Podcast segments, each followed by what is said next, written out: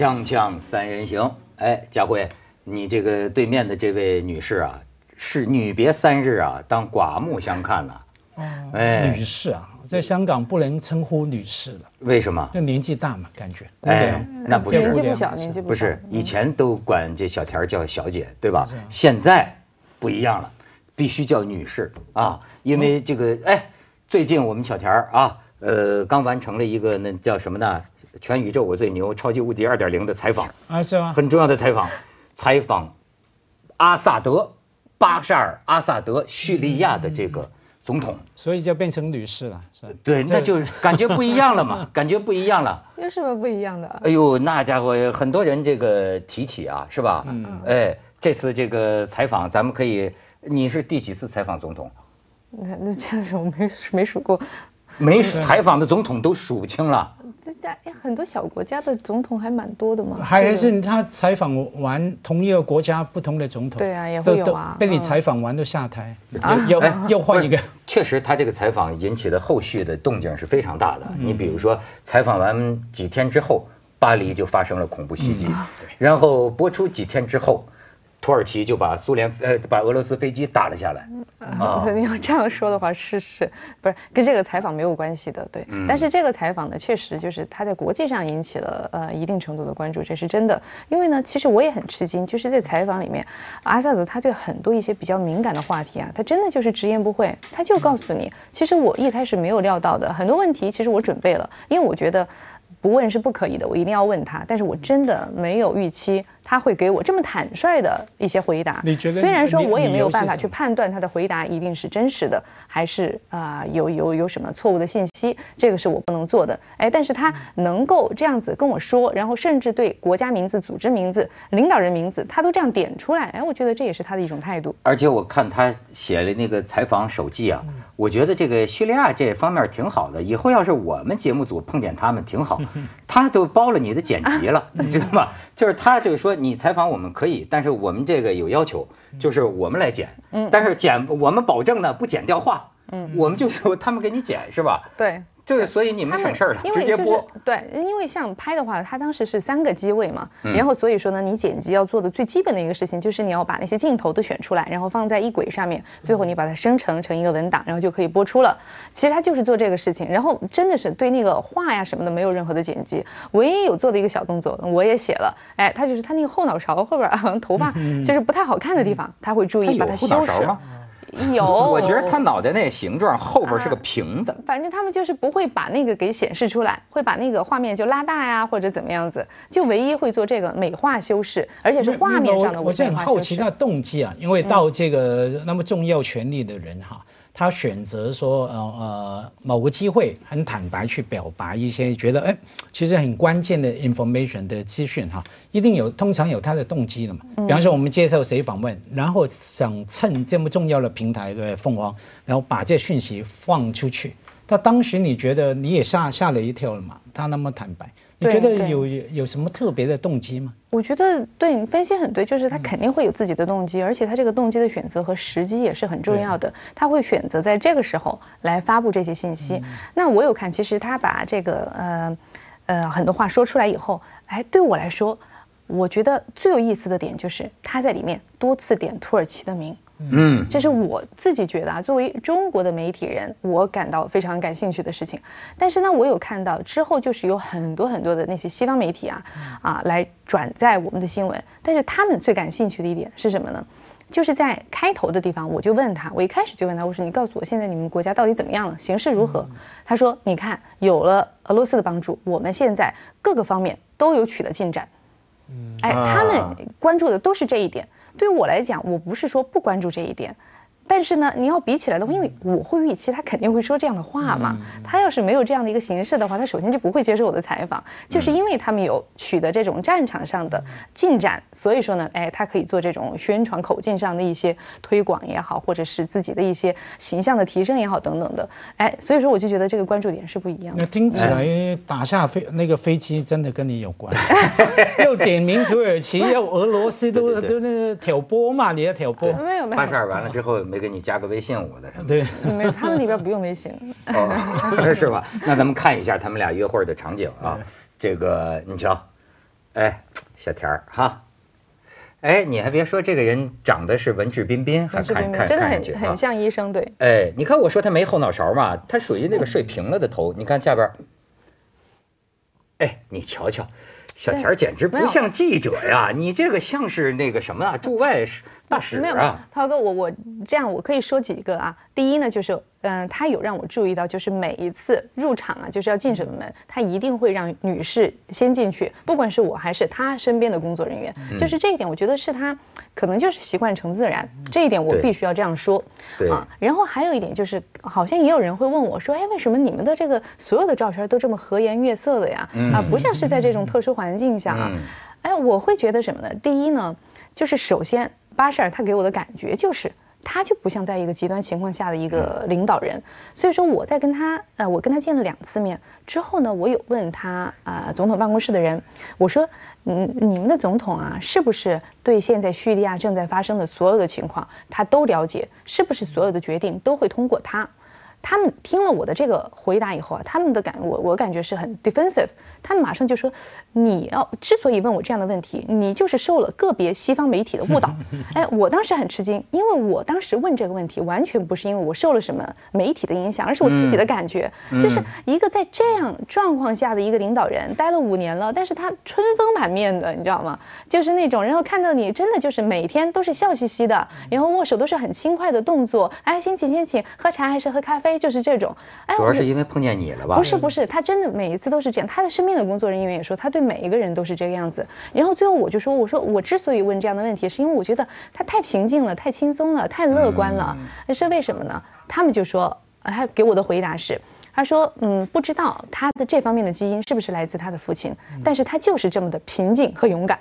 哎呦，但是就是这样说要照我看他们那个照片啊，何止是和颜悦色呀，简直是含情脉脉呀。啊没有没有你可以看看，你看看，你看下边，你看下边，看看，我还要我还要再接着说啊，为什么会有这是这样？啊，嗯，什么情况？对，我啊们我们应该在照什么眼神儿啊？这是应该在照片两个眼睛中间用用笔加个电，不是哦，我还我还要再补充一句是什么呢？嗯就是为什么好像这些照片出来都是这样的一些效果？嗯其实还有一个，我后来在想，还有一个原因，第一就是采访中间其实是没有拍照的，嗯都是在哦之前和之后。那么既然主人都是这样的一种啊心情状况，那我也没有必要太凝重啊，你太凝重有点作秀，对不对？这是第一。第二呢？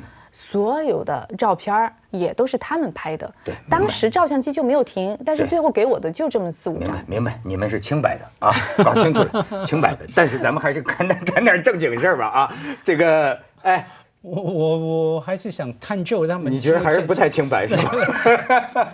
没有了，因为因为我经常对这新闻工作的背景很感兴趣嘛，对，当然，因为啊，除了它本身很亲和、没有价值以外，一定是你的本领了。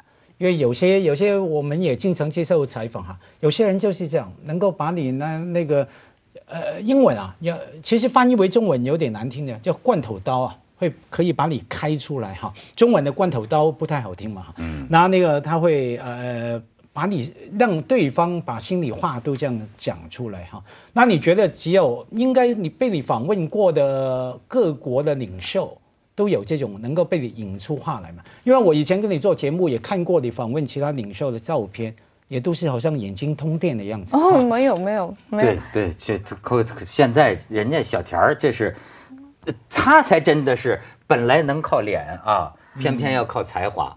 本来能靠才华，偏偏要靠叙利亚。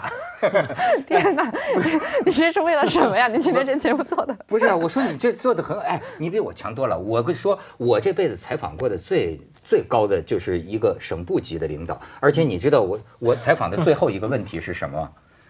您觉得我还可以问您点什么？不是真的，我你这不骗你是。最招人喜欢的记者。我这这 我不知道什么感但是涛哥，你知道我可以分享点别的经历吗？我最近出差比较多，我就在去叙利亚之前一个星期，我去的英国，当时是一个急活，因为也是我们有这个呃领导人的国事访问，嗯啊，提前两天就跟我说，小田，你赶紧去英国啊，去做纪录片，我们要做那个黄牌大放送。然后呢，就要去约那边的采访，同时我还要做风云对话。我只有两天时间，我约了好多的那些还挺好的，就是呃级别还比较高的一些这种嘉宾，然后呢还约了很多的场所都要去到现场，那么去做这些采访，包括比如说啊，就是白金汉宫前面的那个 mall 啊，那个 mall 那条大道，嗯，啊白金汉宫大道，然后呢，当时呢有很多华人在那里等那个英国的皇家马车这样路过，对不对？在欢迎呃习大大。然后还有一个场所呢，就是我约到的是帝国理工大学，上午呢就是啊习大大他们去了这个一个某某两个实验室去接见那里的一些在那里研究的中国的学者，然后呢我们下午就去了，就说哎你们当时演示了什么，再放给我们看什么的，对吧？在英国五天时间里面啊，你知道吗？我走到任何一个地方，听到最多的你知道是什么吗？锵锵锵锵。要不然就只有小田儿，小田儿，就完全是涛哥的那个语调，会说话，会说话，真的，怪不得阿萨德都喜欢你，真是这玩意儿，这话不。唯一啊，到最后我跟那个布朗做了采访啊，我当时特别紧张，我说布朗会不会也说锵锵锵锵？你瞧瞧，你瞧瞧这小天儿，我跟你说啊，将来这个发达了啊，不要忘了你是从《锵锵三人行》里走出来的。不是涛哥，你是已经发达了。不是，我他说你你早就发达了，这前程远大了，很快了。你看这个有些主持人就是通过这个上位的啊，这个跟国际上什么上位？通过这个采访很多国际政要政要政要人物啊，然后呢，慢慢的他搭建起来他的朋友圈，动不动就是说克林顿昨天跟我打电话啊，当然有时候这个 主持人有时候最后结果也是进去了。咱们接点广告，锵锵三人行广告之后见。嗯，一般咱们第一怕是表扬与自我表扬，第二怕进入正题。第二怕是批判与自我批判。呃，不是批判也是批判别人。第三怕就是灵魂的救赎。不是，就说。哎，叙利亚首都大马士革，嗯，这是一个多么传奇的一个名字。结果小田去那儿进行了采访，对吧？我觉得，哎，首先我想，我你刚才讲这个巴沙尔啊，我觉得当然人也不可能人不可貌相，但是你觉得这像个屠夫吗？谁？巴沙尔阿萨德，因为关于他西方的那个说的就是。就比如说，呃，这个游行的时候杀平民呐，甚至是使用化学武器啊。但是你看看这个人表面上就文质彬彬，可是你不要忘了，他是个英国的眼科医生。对，他很这种都受很高的教育啊。他们算是你说他算民主吗？可他也是世袭啊，是他老爹把位子传给了老二，他还是他还是老二传给了他，而且他太太我还打听了，他太太呢。虽虽然是叙利亚人，但是是从小在英国出生长大的。他太太在 J.P. Morgan 工作过，就是他们俩本来一个医生，哎，一个是金融人士，两个专业人士，最后到了这样的位置。对呀，所以你你你觉得他这个人怎么说呢？像是一个特别。很像普京那样的人吗？不像，看不出来是吧？在气场啊，还有他的这个说话方式啊什么的这方面完全不像。就是我觉得我我采访到的，就是有接触的领导人的话，大致分啊，其实是真的就是两类。一类呢，我会说啊，找一个代表，就是布朗那种。哎呀，一说话你声音好听的不得了。然后呢，你问他问题完全你不用担心节目效果。你问他任何一个呃多么平常或者是多烂的问题没关系，他的那种演说一定是非常的精彩，那完全是舌灿莲花呀，就是那种。感觉英国政坛也出影帝是吧？哎，对对对，没错，就是那种感觉。要么呢，就是一些好像呃就比较小的国家，然后呢就是西方眼中的一些独裁国家，但是呢那些出来全是铁腕人物，哎，但他们说话的话真的具有那种气势，power。对，就是那。种啊，就是那种不怒自威，就是那种感觉。哪怕看着您的眼睛像巴沙尔是不是像个眼科医，像个牙科医生，还是眼科啊？他是眼科。他就是两种都不是，他真的就是很像一个这学者书生气的那种感觉。斯文的，可是我看过他的电视新闻里面有些演讲片段，也蛮蛮硬朗的嗯嗯。当然跟我们刚看到的照片跟你的含情脉脉完全不不 不太一样哈。所以他他能够说是两面吗？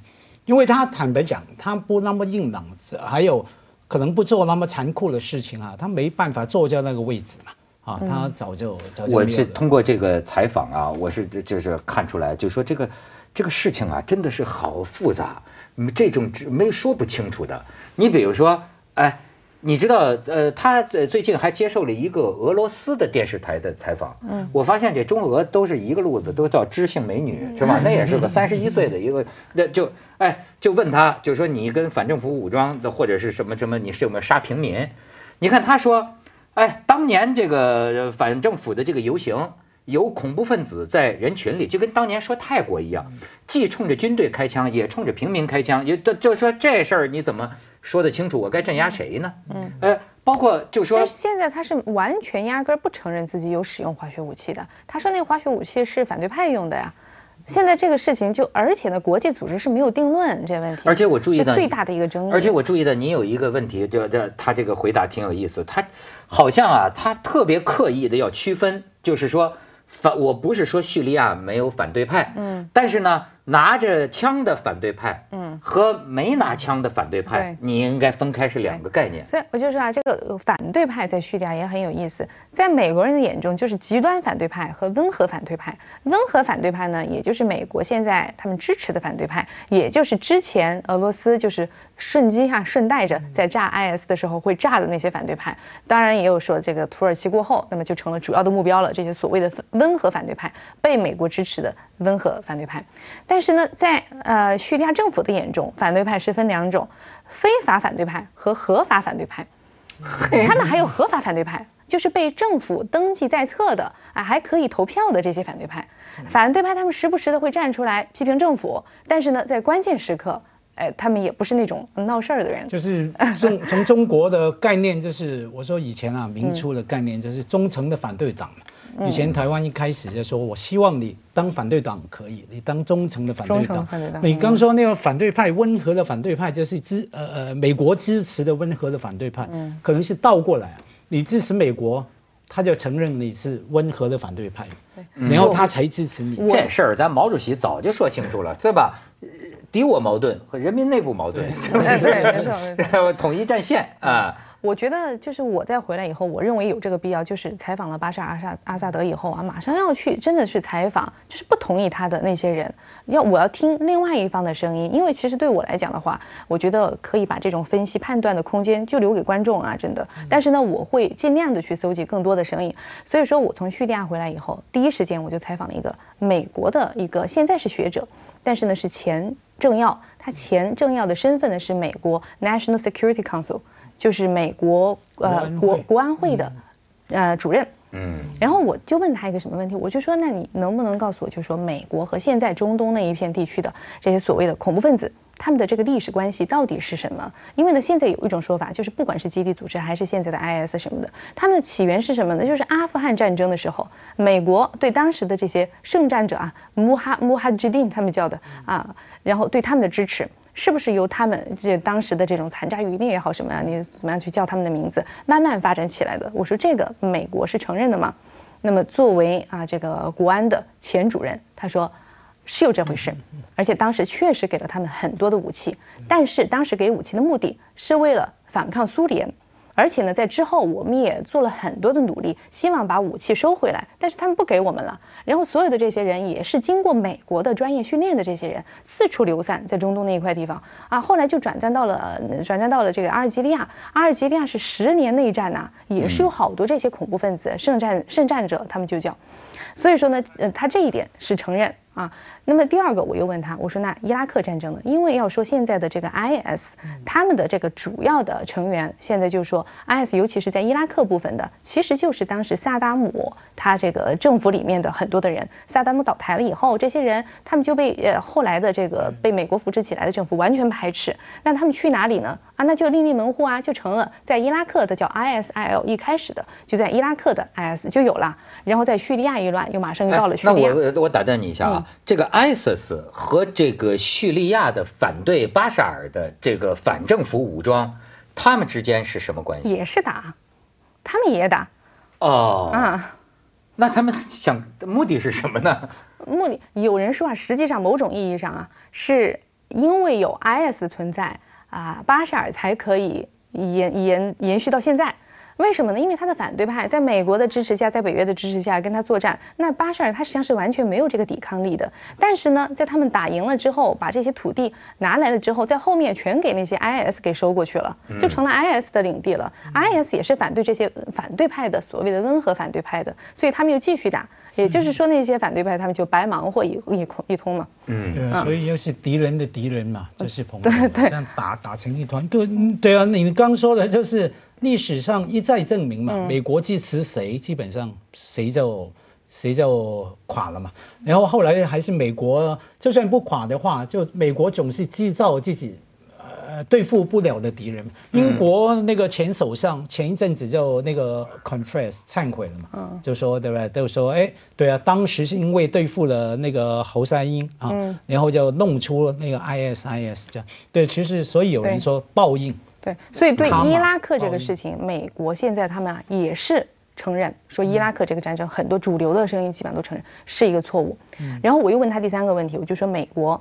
那个时候的撤军，当时要什么重返亚太啊，战略重心要转移啊什么的。那个时候的撤军是不是不是一个好的时机？所以给那些恐怖分子就制造了这样的空间嘛，让他们可以去生长啊。嗯。对这个问题，这个问题广告之后再给我们说。锵锵三人行，广告之后见。来谈谈八大馆。那然后呢，他就讲，就是第三个问题啊，对那个问题，他就很明确的就告诉我说不。跟美国的撤军没有关系。他说：“你要知道那块那一块地方啊，是打了上千年的仗的。”嗯，哎呦，真是得到的情报很宝贵。但是我还是感兴趣，你在那儿得到的观感，小田儿给我们拍回来，我们可以看一下啊。哎呦，这是哪儿啊？这是在维玛亚清真寺。就维玛亚清真寺，就是它。